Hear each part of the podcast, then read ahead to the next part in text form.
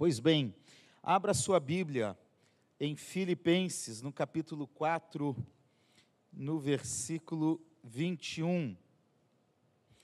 Filipenses, capítulo 4, versículo 21. Pode ficar em pé para a gente ler a Bíblia? Você já vai ficar sentado aí por umas duas horas enquanto eu vou pregar? Então, fique em pé um pouquinho, né?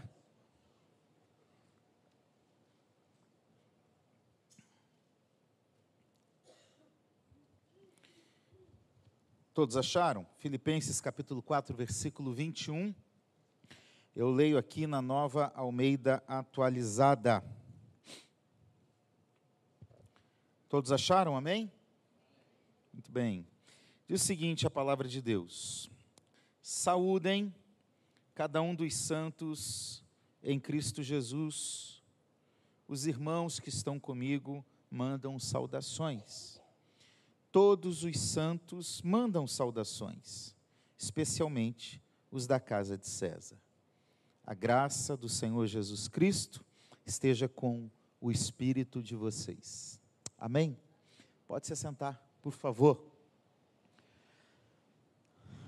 Eu quero falar nessa noite com vocês sobre o tema que está aqui, frutificando em todo tempo. Quando a gente olha um texto como esse, a gente fala: o que, o que, eu posso aprender daqui? Né? Que lição eu posso extrair de um texto final como esse? Na verdade, esse texto ele é muito comum no final das cartas de Paulo. Nós, quando a gente estuda a teologia do Novo Testamento, as cartas do Novo Testamento, a gente percebe que existem características que caracterizam desculpe a redundância, mas que marcam, que definem o que é uma carta. E a conclusão da carta é sempre semelhante. Uma ou outra pode diferenciar, mas normalmente elas têm um padrão de conclusão. Qual é esse padrão? No final, normalmente nas cartas de Paulo, ele agradece a igreja, ele manda saudações para o seu destinatário, para aqueles que vão receber a carta, e termina com a bênção, manifestando a graça, o amor de Deus e assim por diante. Então, o que nós temos aqui é o término, é a conclusão comum das cartas de Paulo, principalmente. Porém, há algumas lições importantes aqui. Primeiro, que essa carta ela é muito especial. Paulo escreveu, segundo eu acredito, 13 cartas a maioria delas para igrejas. E dentre estas igrejas que Paulo escreveu, para algumas ele escreveu meio nervoso, meio indignado. Uma delas é Gálatas. Gálatas, ele nem dá assim, bom dia, gente, estou com saudade de vocês, eu oro por vocês, olha, que bom que eu estou escrevendo. Não, ele começa meio indignado, ele diz, olha, eu estou maravilhado que vocês abandonaram o Evangelho e estão deturpando o Evangelho com outro negócio aí que não tem nada a ver com o Evangelho. Então ele começa meio revoltado. Tem outras cartas que ele tem que tratar de muitos problemas. Agora, essa carta em especial, ele não tem tanta coisa para resolver. Filipos, na minha percepção, é a igreja queridinha de Paulo. É a primeira igreja fundada por Paulo na Europa, na sua segunda viagem missionária. Então, essa igreja é muito especial. E por que ela é especial? Porque é a igreja que amava Paulo, que mandava a gente perguntar como Paulo estava, que ofertava para o ministério de Paulo em todos os momentos. Então, era a igreja parceira. Era a igreja que estava no coração de Paulo, que cuidava de Paulo. Então, essa igreja é muito querida.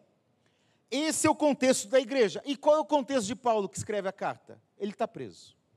Essa carta, junto com Efésios, Filipenses, e Colossenses e Filemão, quatro cartas, nós categorizamos como cartas da prisão.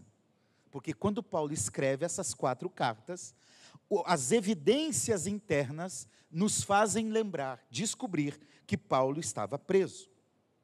Então, ele escreveu essa carta mais ou menos entre o ano 60 a 63, quando ele estava possivelmente preso em Roma. Quando termina o livro de Atos, capítulo 28, o autor de Atos, Lucas, descreve que Paulo está numa prisão domiciliar na cidade de Roma. É bem possível que é nesse contexto que Paulo está escrevendo essa carta. E por que, que ele escreve essa carta? Primeiro é para manifestar gratidão. Obrigado pela ajuda, obrigado pelo carinho, obrigado pelo cuidado. Vocês são bênção. Segundo, ele quer tratar que tem um probleminha lá na igreja. Tem uma tal de Evode e uma tal de Sinti lá que não combinam muito bem. Então Paulo precisa ajustar esse negócio lá com elas.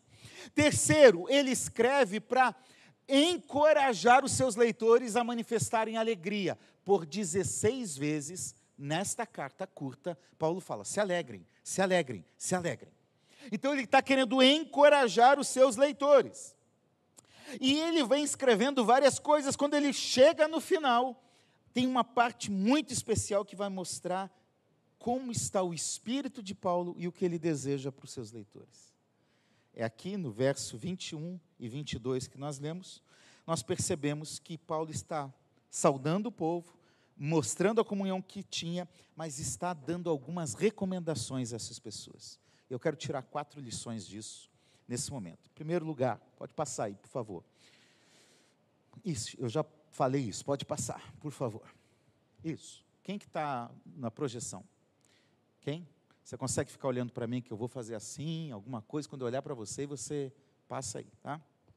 Bom, primeira lição que eu tiro dessa carta é que é possível frutificar mesmo estando em prisão.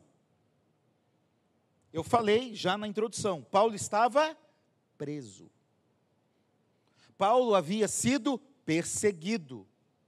A primeira vez que ele tinha passado por Filipos, ele tinha sido preso, tinha sido açoitado. Lá em 2 Coríntios, Paulo vai dizer: Ó, eu passei por várias prisões em vários momentos. Então, qual é o contexto de Paulo quando escreve essa carta? É de prisão. Agora, mesmo estando preso, Paulo não está com mimimi. Paulo não está com aquela autocomiseração. Oh, meu Deus, olha, tenha dó de mim, olha como eu sofro, oh, que vida injusta, oh, que vida difícil, oh, eu nem sei por que, que eu estou aqui. Paulo está reclamando? Leia a carta inteira, você lê ela em 15 minutos, você não vai encontrar uma vírgula de reclamação de Paulo. Em nenhum momento ele está indignado com Deus, porque ele foi preso por estar pregando o Evangelho. Não, em nenhum momento. Pelo contrário, Paulo está falando de alegria quando ele mesmo está preso. Você consegue entender isso? Fala a verdade, se você fosse preso, você conseguir ter esse espírito, esse ânimo. Eu ia estar meio indignado. Acho que você também, né, que está balançando a cabeça aí. Que negócio é esse? Eu estou servindo a Deus e estou preso. Eu estava pregando o Evangelho, por que, que eu estou preso? E isso me ensina, irmãos, várias coisas. Eu, dentro desse tempo que a gente chama de um tempo hedonista, constantemente, são necessárias, mas elas, mas elas nos levam para um lugar de comodismo. E aí, quando a gente enfrenta um momento difícil na vida, a gente já fica cheio de mimimi, cheio de frescura. Quando alguma coisa ruim acontece, a gente já fica aquele negócio, ai, ai, como eu sofro, olha a minha vida, tenha dó de mim, e vai para a rede social e mostra lá o quanto está sofrendo, e começa a fazer alguns atos, às vezes até para aparecer, para dizer, olha, tenham dó de mim, pelo amor de Deus. Consegue entender esse negócio? Tem gente que não consegue enfrentar uma dificuldade, que já pensa que a vida acabou, que já não há mais sentido para viver, que já não tem mais esperança para nada. Ora, nós precisamos aprender que a vida humana, ela tem dificuldades. E o fato de nós sermos de Jesus tem mais dificuldade ainda. Se você entrou dentro de uma igreja que te prometeu uma vida fácil, você foi enganado esse evangelho que tem por aí na frente de algumas igrejas que diz assim: entre aqui, pare de sofrer, porque aqui todos os seus problemas serão resolvidos. É mentira. A vida é cheia de desafios, a vida tem problema, a vida às vezes tem doença, a vida às vezes tem desemprego, a vida às vezes tem crise, a vida às vezes tem Covid. A questão é o que eu vou fazer com as dificuldades que vêm sobre mim. Você vai se fechar no seu mundo e vai ficar reclamando das coisas? Paulo está preso, ele ficou quatro anos preso nesse contexto. foi preso em Jerusalém, ficou um tempo em Cesaré, é, em de Filipos, talvez um ano e meio, quase dois anos, e mais dois anos em, em Roma. Ele está preso, e prisão não é lugar de passeio nem de tirar férias, prisão é lugar difícil, mas ainda assim, lá na prisão, Paulo escreveu quatro cartas. Em vez de ficar reclamando da vida, ele frutificou. Em vez de ficar reclamando da prisão, ele estava produzindo algo. Porque nos momentos mais difíceis da vida, nós podemos ficar olhando para a coisa ruim, reclamando da coisa ruim, ou a gente pode falar: é nesse momento difícil que eu sei que Deus está comigo verdadeiramente, é nesse momento difícil que eu sei que eu vou me levantar daqui, um dia essa situação vai mudar e eu vou produzir o que eu posso agora. Eu não posso fazer nada lá fora, eu vou escrever uma carta aqui, eu vou escrever outra carta ali, eu não posso ir lá no culto, então eu vou orar aqui, eu vou ampliar meu relacionamento com Deus. E em momentos difíceis nós podemos crescer, nós podemos frutificar. E eu quero te desafiar isso. No momento de prisão, vai, produz. Está lutando, está na dor, está no problema. Deus quer que você frutifique nesse tempo. Um dos períodos em que nós, eu e a Tânia, fomos para o ministério pastoral, foi num dos piores momentos da nossa vida. Nós casamos, eu tive um, um, golpe lá financeiro do meu sócio quando eu casei, perdi tudo, não tinha nada, não tinha casa, não tinha dinheiro, não teve nada. Logo depois já veio meu filho, logo depois já veio minha filha, e era esse negócio. Com 23 anos, nós estávamos com dois filhos pequenos e eu desempregado. Tá bom para você ou não? E aí, o que, que a gente vai fazer da vida?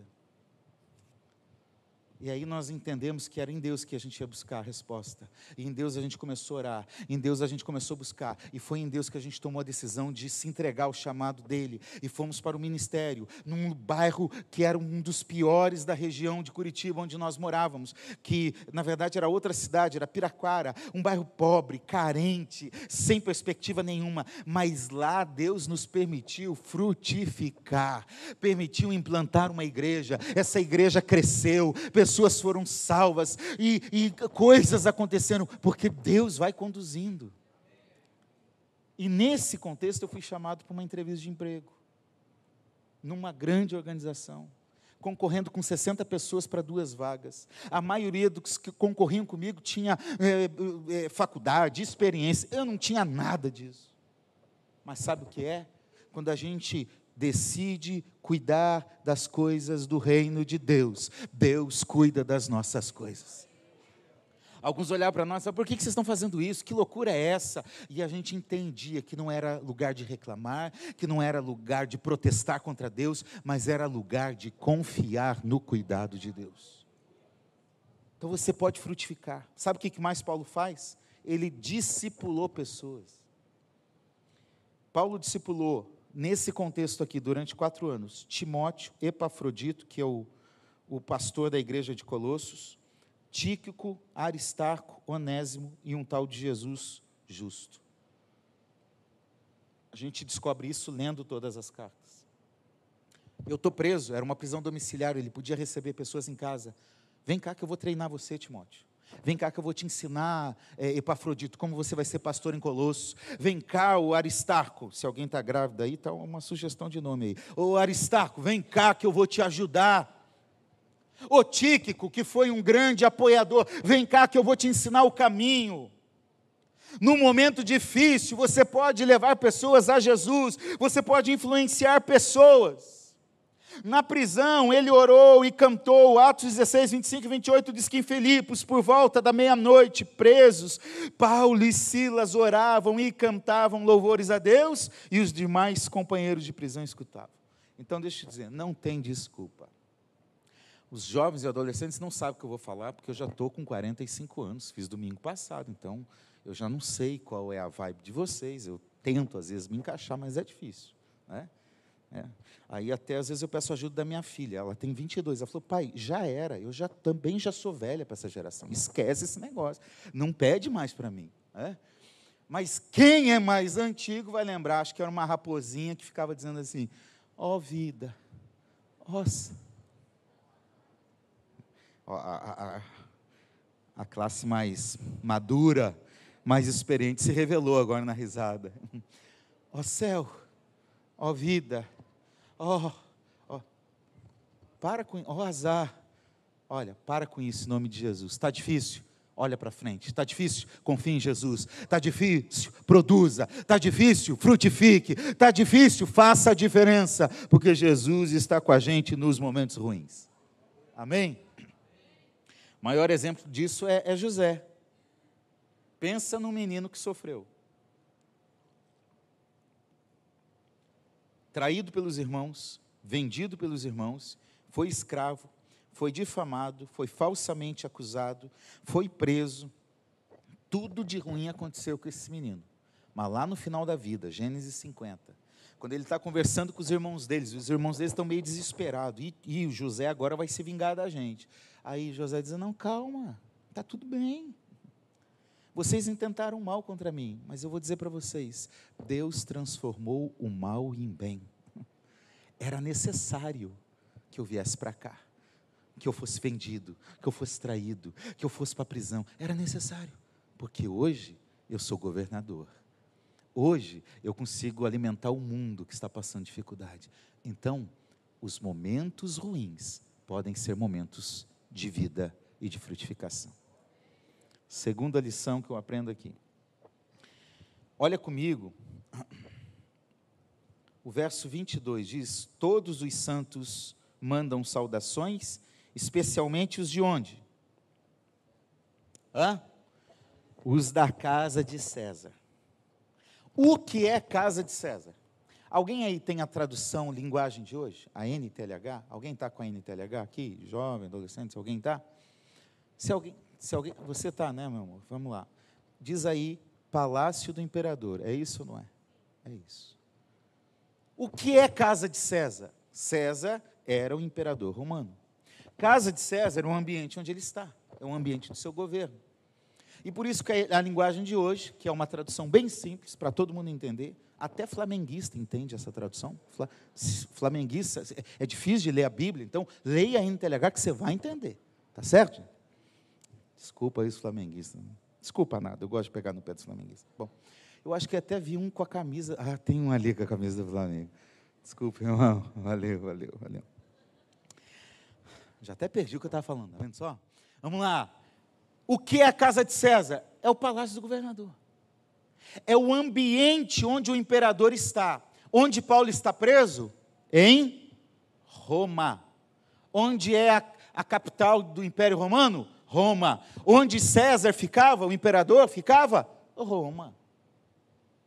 Então, Paulo está dizendo: ó, oh, gente, tem um grupo aqui comigo, olha o versículo 22. Todo mundo está te mandando saudação aí, mas tem um grupo aqui comigo que estão dentro da casa, dentro do palácio, são funcionários do César. É gente aqui que é, é, é, é da guarda, é gente que trabalha no, no, no palácio. Eles estão mandando saudação, e Paulo chama eles de santos. Irmãos, olhe para esse texto, porque a gente consegue perceber algumas coisas. O versículo 21 diz: Saúdem cada um dos santos em Cristo Jesus. Então, Paulo está mandando para os Filipos, chamando eles de santos. Vocês são santos, eu estou saudando vocês. Verso 22. Tem irmãos aqui comigo. Esses irmãos mandam saudações. MacArthur, quando comenta esse texto, ele diz assim: possivelmente a igreja de Roma. Ok? Então, os santos da igreja de Roma mandam saudações. E tem uma terceira categoria. Agora, tem os santos que estão dentro da casa de César. Então, tem santo no pior lugar do mundo daquele tempo. No lugar mais improvável para ter gente santa, tinha gente santa. Tem santos vivendo em Filipos? Tem. Tem santos dentro da igreja de Roma? Tem. Mas tem santo que Deus colocou no pior lugar do mundo para ser santo. Sabe o que, que era esse império romano dessa época? Segura aí que eu vou te falar algumas coisas. Alguns comentaristas bíblicos dizem: era um lugar de traição, opressão e violência. Outros chamam de era um antro de perdição. O Império Romano era um império sincrético religioso, uma mistura de religiões. com muita filosofia. Tinha um culto imperial, um culto para Roma. Tinha idolatria a Roma e mais tarde entrou uma idolatria a César. César passou a ser considerado um semideus, um senhor.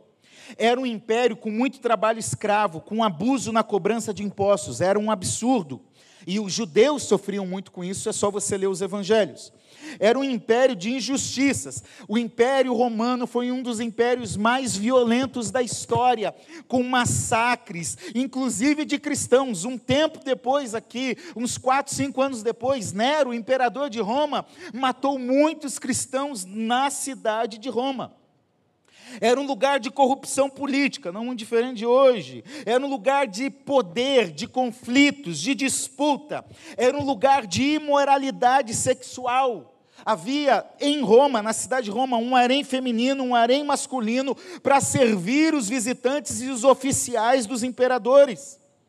A prostituição era cultuada em Roma. Mais do que isso, o estupro era uma honra mulheres que eram estupradas e homens também, porque havia também a prática homossexual muito comum nessa época, era um conceito de honra. O Nero, que é o imperador desse tempo aqui, ele, ele governou de 54 a 68, é, é, é, a mãe dele matou o terceiro marido, Nero envenenou sua mãe, Nero matou a sua esposa para ficar com a esposa de outro homem, Nero matou os cristãos, Nero colocou os cristãos em estacas em Roma, Nero era um louco, desvairado e fez tudo isso contra os cristãos. Mas num ambiente de imoralidade sexual, corrupção, poder, violência, opressão, tem gente crente. Tem gente santa. Cadê a menina que fez a abertura aqui? Transformáveis. Que bênção! Fiquei muito feliz com a sua fala. Espero que você faça mais vezes, porque é exatamente isso. Não adianta você achar, olhar para o mundo e achar que o mundo vai ser legalzão. Não vai. Jovens e adolescentes que estão aqui, eu sei que vocês anseiam por um mundo melhor, sem guerra, paz e amor, coisa boa. Deixa eu dizer para você, vamos continuar lutando. Eu quero que a gente continue lutando, mas não vai acontecer. Porque o mundo está assim por causa do pecado. Não, pastor, é a Rússia, não, é a Ucrânia, não, é o, é o Hezbollah. Não, não, não, não, não. Isso daí é só consequência. O problema do mundo se chama pecado. E a única solução para o mundo é o Evangelho de Jesus Cristo. Só que o mundo não quer o Evangelho de Jesus. Então nós cristãos somos chamados a viver nesse mundo não se conformando com ele. Eu quero ouvir um amém. Isso. Esse mundo tem corrupção, tem imoralidade, tem prostituição, tem sexo com nome de amor que não é amor. Sexo com todo tipo de gente, fora do casamento, não sendo casado, no adultério, entre pessoas do mesmo sexo, e tudo isso a Bíblia chama de pecado. E nós temos que conviver nesse mundo.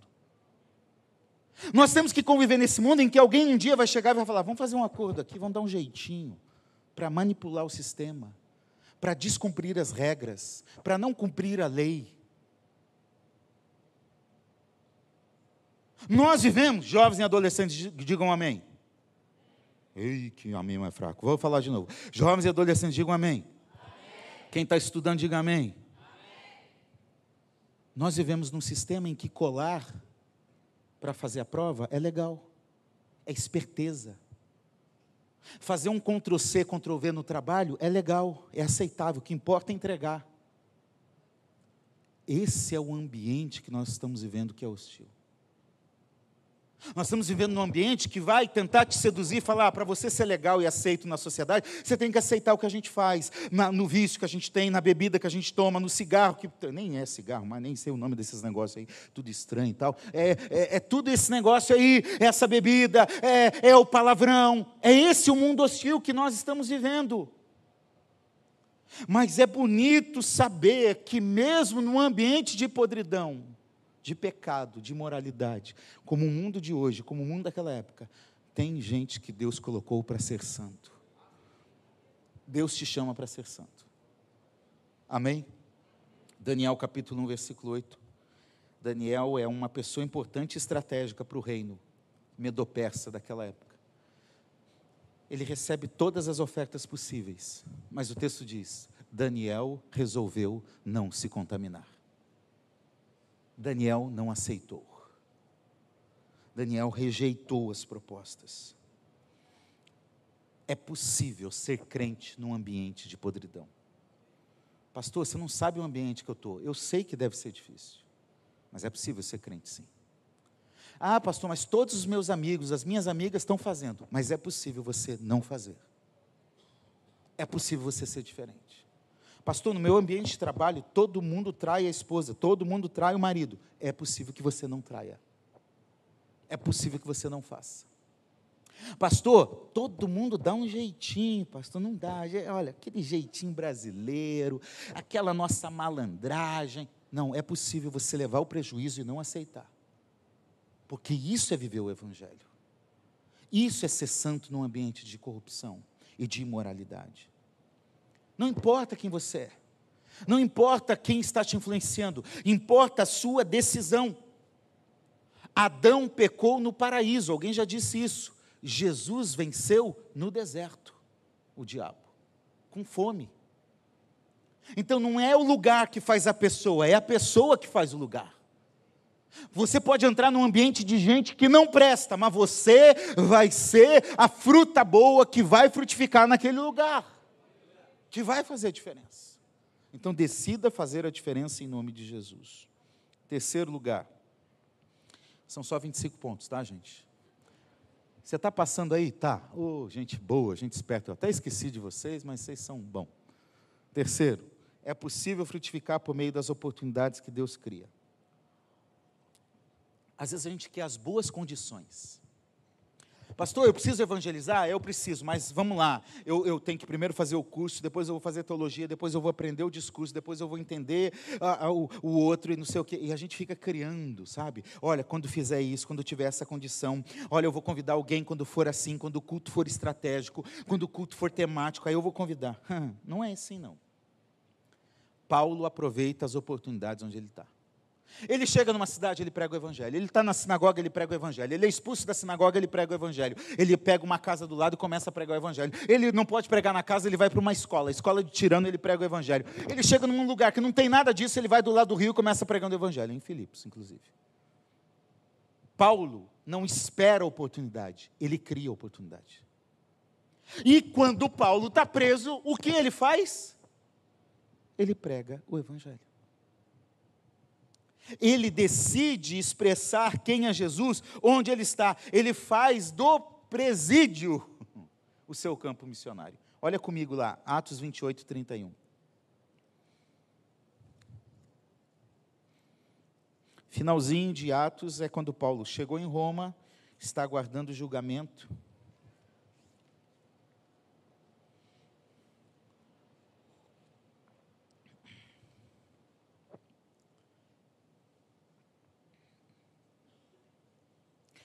Versículo 30. Durante dois anos, Paulo permaneceu na sua própria casa, era uma prisão domiciliar, casa que tinha alugado, onde recebia todos os que o procuravam. Lembra que ele discipulou as pessoas lá. O que, que Paulo fazia enquanto estava preso em Roma? Pregava o reino de Deus e com toda ousadia ensinava as coisas referentes ao Senhor Jesus Cristo, ao Senhor Jesus Cristo, sem impedimento algum ele entendeu que essa era uma oportunidade. Agora vá lá em Filipenses de novo, no capítulo 1, versículo 20.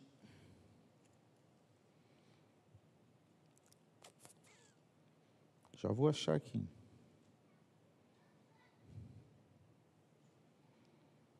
Onde Paulo diz que pregou o evangelho a toda a guarda pretoriana. Se alguém achar aí, me fala. Capítulo 1, versículo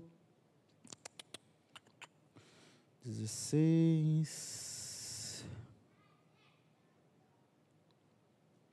Não estou achando aqui, irmão, mas se alguém achar aí, me fala. 13. Obrigado, meu amor. Tinha que ser você, né? Olha lá. Quero, irmãos, que saibam que as coisas que me aconteceram, a prisão, versículo 12, têm até contribuído para o progresso do. Foi bom ser preso, gente.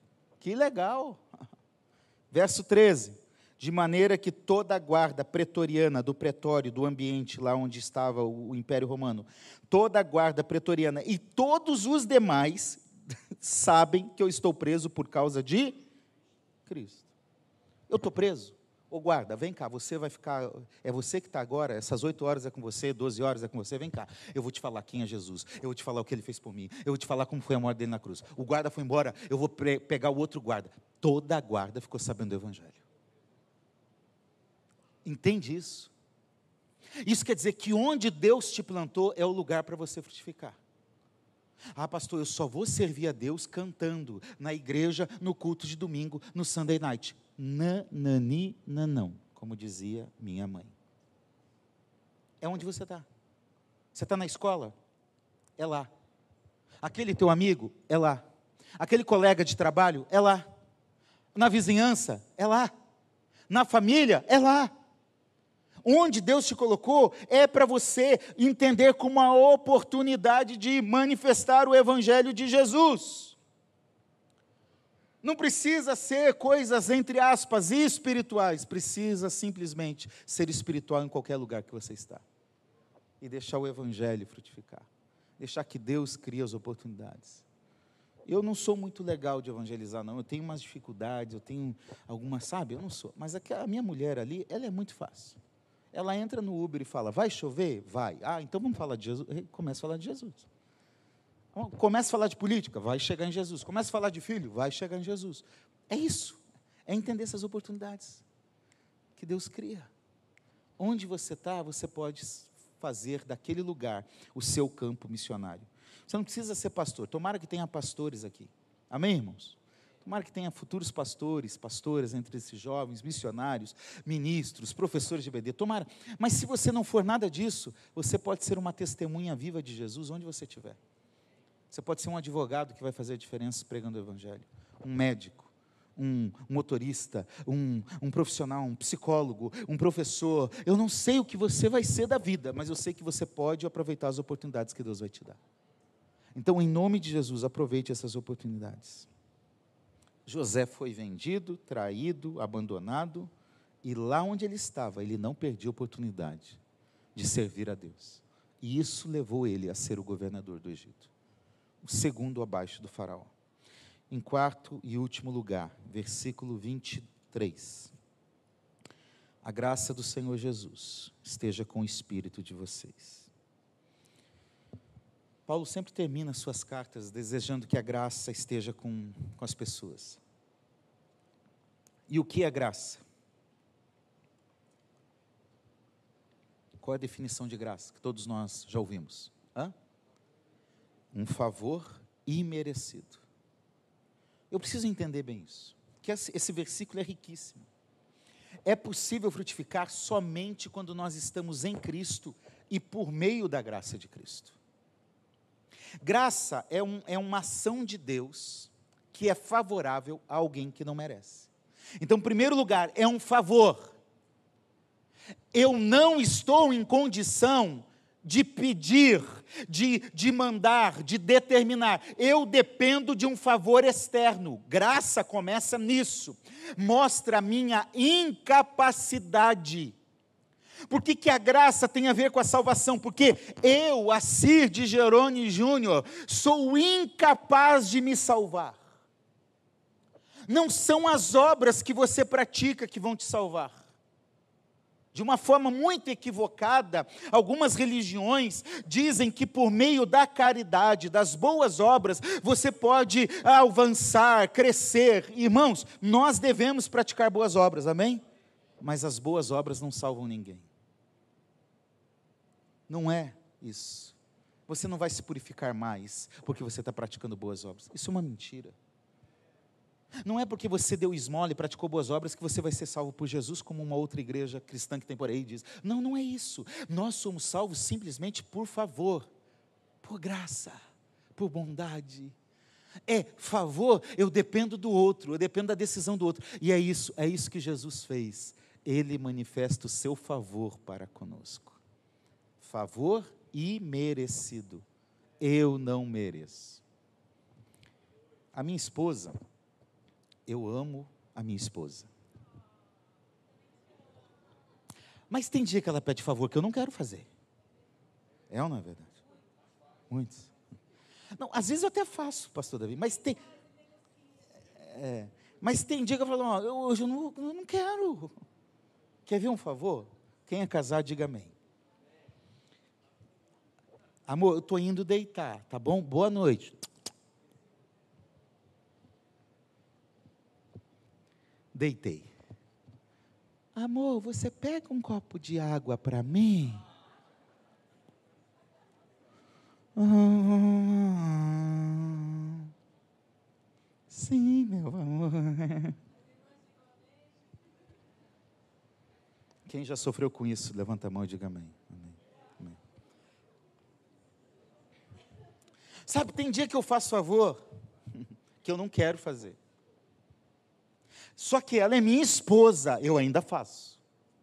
Agora, imagine alguém que te abandonou, que te traiu, que não valoriza você, que não te ama, que escolheu a sua própria vida e te abandonou por aí, te fez o mal. Você faria um favor para essa pessoa? Seja sincero humanamente sincero, honestamente sincero nesse sentido. Você faria o favor para alguém que não merece favor? Alguém que te bateu, alguém que te espancou, alguém que te falou mal de você, alguém que blasfemou de você. Você faria um favor para isso? Não. É isso que é favor imerecido. Porque eu não mereço. Porque é o meu pecado que afrontou Jesus e levou ele para a cruz do Calvário. É o seu pecado. É o nosso pecado. Graça é isso. É uma ação de alguém que decidiu agir ao nosso favor, mesmo sem a gente merecer. É por isso que ele está dizendo que essa graça esteja com vocês, porque graça é favor. Mas graça também é força. Quando Paulo está dizendo a graça esteja com o espírito de vocês, espírito aqui é letra minúscula. Espírito quer dizer aquele, aquela questão da alma, aquela, aquela coisa íntima, aquilo que está lá dentro do coração. Sabe que tem dia que você levanta e fala assim, hoje eu estou animado, mas tem dia que você levanta e fala, hoje eu não estou. Paulo sabe que os filipenses enfrentam dificuldades. Paulo sabe que há contexto de prisão para cristão. Então, o nosso espírito humano pode ficar abatido diante da, das dificuldades, diante dos momentos difíceis, diante da prova, diante da escassez, diante de coisas que não deram certo. O nosso espírito pode se abater. Aí Paulo diz: olha, que a graça de Jesus esteja fortalecendo, animando, levantando o espírito de vocês. Então, graça é um favor Vem cá. Você mesmo. Vem aqui, por favor. Aqui, ó. Você é flamenguista? Misericórdia. Tem outro ainda? Não, estou brincando, fica aqui. Olha para mim. É a força, me dá seu braço, em que Deus, que é soberano sobre todas as coisas, olha para a gente que está lá embaixo, sem força, sem nada, sem condições, e, e levanta a gente e traz a gente para perto dele, para andar junto, para fortalecer. Quando a vida está difícil, ele nos chama para a graça nos acompanhar, para o favor nos acompanhar, para a presença, para o abraço, para o acolhimento ocorrer nele, em Jesus. Isso é favor. Apesar de não gostar do Flamengo, eu gosto de você. Que Jesus te abençoe. Obrigado. Fique em pé, por favor.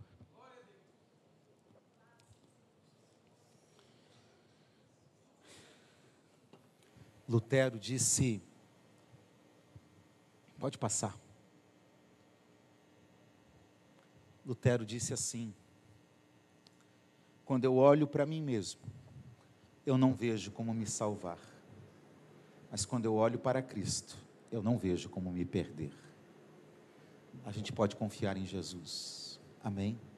Quero chamar minha esposa aqui para a gente orar juntos. Vem cá para a gente orar enfrente os tempos difíceis. Você pode dizer amém? Podemos ler juntos? Vamos lá. Em primeiro lugar, enfrente os tempos difíceis. Era para ler junto comigo, então eu vou dar mais uma chance para você. Vamos lá. Enfrente os tempos difíceis. Segundo lugar, resista ao pecado. Enfrente esse mundo hostil. Terceiro, aproveite as oportunidades. E quarto, desfrute da graça de Deus. Amém? Não sei se tem outro slide, pode passar. Acho que tem uma frase que eu coloco aí. Não, não tá. Não tem problema, pode deixar aí acabou. Nós vamos orar. Eu quero fazer um convite a você. Não sei se dá tempo ainda, pastor David. Cinco minutos, nós vamos fazer isso. Quem precisa da força de Jesus para estar tá enfrentando um momento difícil hoje na vida? Você está enfrentando uma luta, uma batalha espiritual, familiar, pessoal. Eu quero que você saia do seu lugar e venha aqui à frente, que nós vamos orar com você para Jesus te dar graça. Segundo, você está vivendo uma tentação difícil que você está falando, olha, pastor, esse negócio aí pode me derrubar. Você precisa de graça de Jesus para enfrentar o pecado, para dizer: não, eu não vou me render, o pecado não vai me dominar, ele não vai me conquistar. Sai do seu lugar, vem aqui. Todos nós temos essa necessidade, mas talvez você esteja numa luta maior e hoje é dia de você falar: Jesus, me ajuda. Sai do seu lugar, vem para cá. Sem, sem pressa, sem medo, sem, sem, sem vergonha. Venha, venha, venha, venha, porque há a graça de Jesus aqui. Terceiro lugar, pastor, lá onde eu trabalho, lá onde eu estudo, eu estou sozinho na igreja, minha família não vem. Eu quero que o Senhor Deus abra oportunidades para eu falar de Jesus, para eu mostrar Jesus para essas pessoas, na faculdade, na escola, no trabalho. Você quer isso? Quer sair daqui como um agente poderoso, uma tocha viva para levar o Evangelho ao mundo, para fazer a diferença no teu ambiente onde você está? Vem para cá que nós vamos orar para Jesus te dar sabedoria, direção, para você abrir a tua boca e levar o Evangelho às pessoas. Em quarto lugar, você acha que alguma coisa na vida te marcou e você não consegue sentir a presença de Deus, você não consegue ser livre para adorar a Deus. Tem alguma coisa ruim aí que você está precisando de graça de Jesus na sua vida. Essa graça como um favor para te renovar, para te animar. Talvez você esteja cansado, desanimado, sem força para servir a Deus. E hoje a graça de Jesus está aqui para renovar a tua fé, renovar o teu espírito, renovar a sua vida. Você precisa disso, saia também do seu lugar. Eu não sei se tem alguém aqui. Eu queria que toda a igreja fechasse os olhos, abaixasse sua mão. Não sei se tem alguém aqui que ainda não entregou a sua vida a Jesus. Ou já esteve numa igreja e saiu, abandonou, foi embora, desistiu da fé, da caminhada. Hoje Jesus te chama para voltar ou você que nunca entregou de verdade a sua vida. Ah, você já foi numa igreja, já foi religioso, mas sabe, eu estou falando de viver de verdade com Jesus. Se alguém aqui nessa noite que quer entregar a sua vida a Jesus, ou deseja retornar para os caminhos do Senhor, se você está aqui, eu quero que você levante a sua mão onde você está. E nós vamos orar por você, para que Jesus possa manifestar a graça, o perdão, o, o favor, a bênção dele sobre a sua vida. alguém nesse lugar que deseja fazer isso? Levante sua mão. Deus te abençoe, meu filho. Deus te abençoe, minha filha, em nome de Jesus. Deus te abençoe também, em nome de Jesus. Vem aqui que eu quero orar com você. Vem aqui, vem aqui vocês dois. Há mais alguém que quer fazer isso hoje? Entregar a sua vida, voltar para Jesus. Deus te abençoe lá também, em nome de Jesus. Jesus. Quero pedir que os jovens, os adolescentes abracem essas pessoas. E nós vamos orar agora. Eu quero os ministros, diáconos, os jovens, por favor, que venham orar por essas pessoas. Coloque a mão sobre a cabeça delas, abrace elas, aquelas que estão precisando de uma oração, de um abraço, de um cuidado. Nós estamos aqui como igreja para fazer isso. Pai, nós oramos e pedimos a tua bênção sobre a vida da tua igreja. Ó oh, Senhor, toca na vida dessas pessoas agora. Toca na vida, Senhor, para que elas possam, em nome de Jesus, enfrentar os momentos difíceis. A gente com luta, com dor, com angústia, com aflição, com coração apertado, tal é a dificuldade que está enfrentando na vida. Tem gente que está aqui que não sabe o que fazer que não vê saída para a situação ruim. Então, em nome de Jesus, ó Deus, que a tua graça envolva essas pessoas agora. Ó Deus, que haja vida nesse momento de luta, que a força do teu espírito venha sobre eles Ó Deus, eu também oro para que o Senhor possa fazê-los frutificar, meu Deus, dentro do contexto em que eles estão vivendo.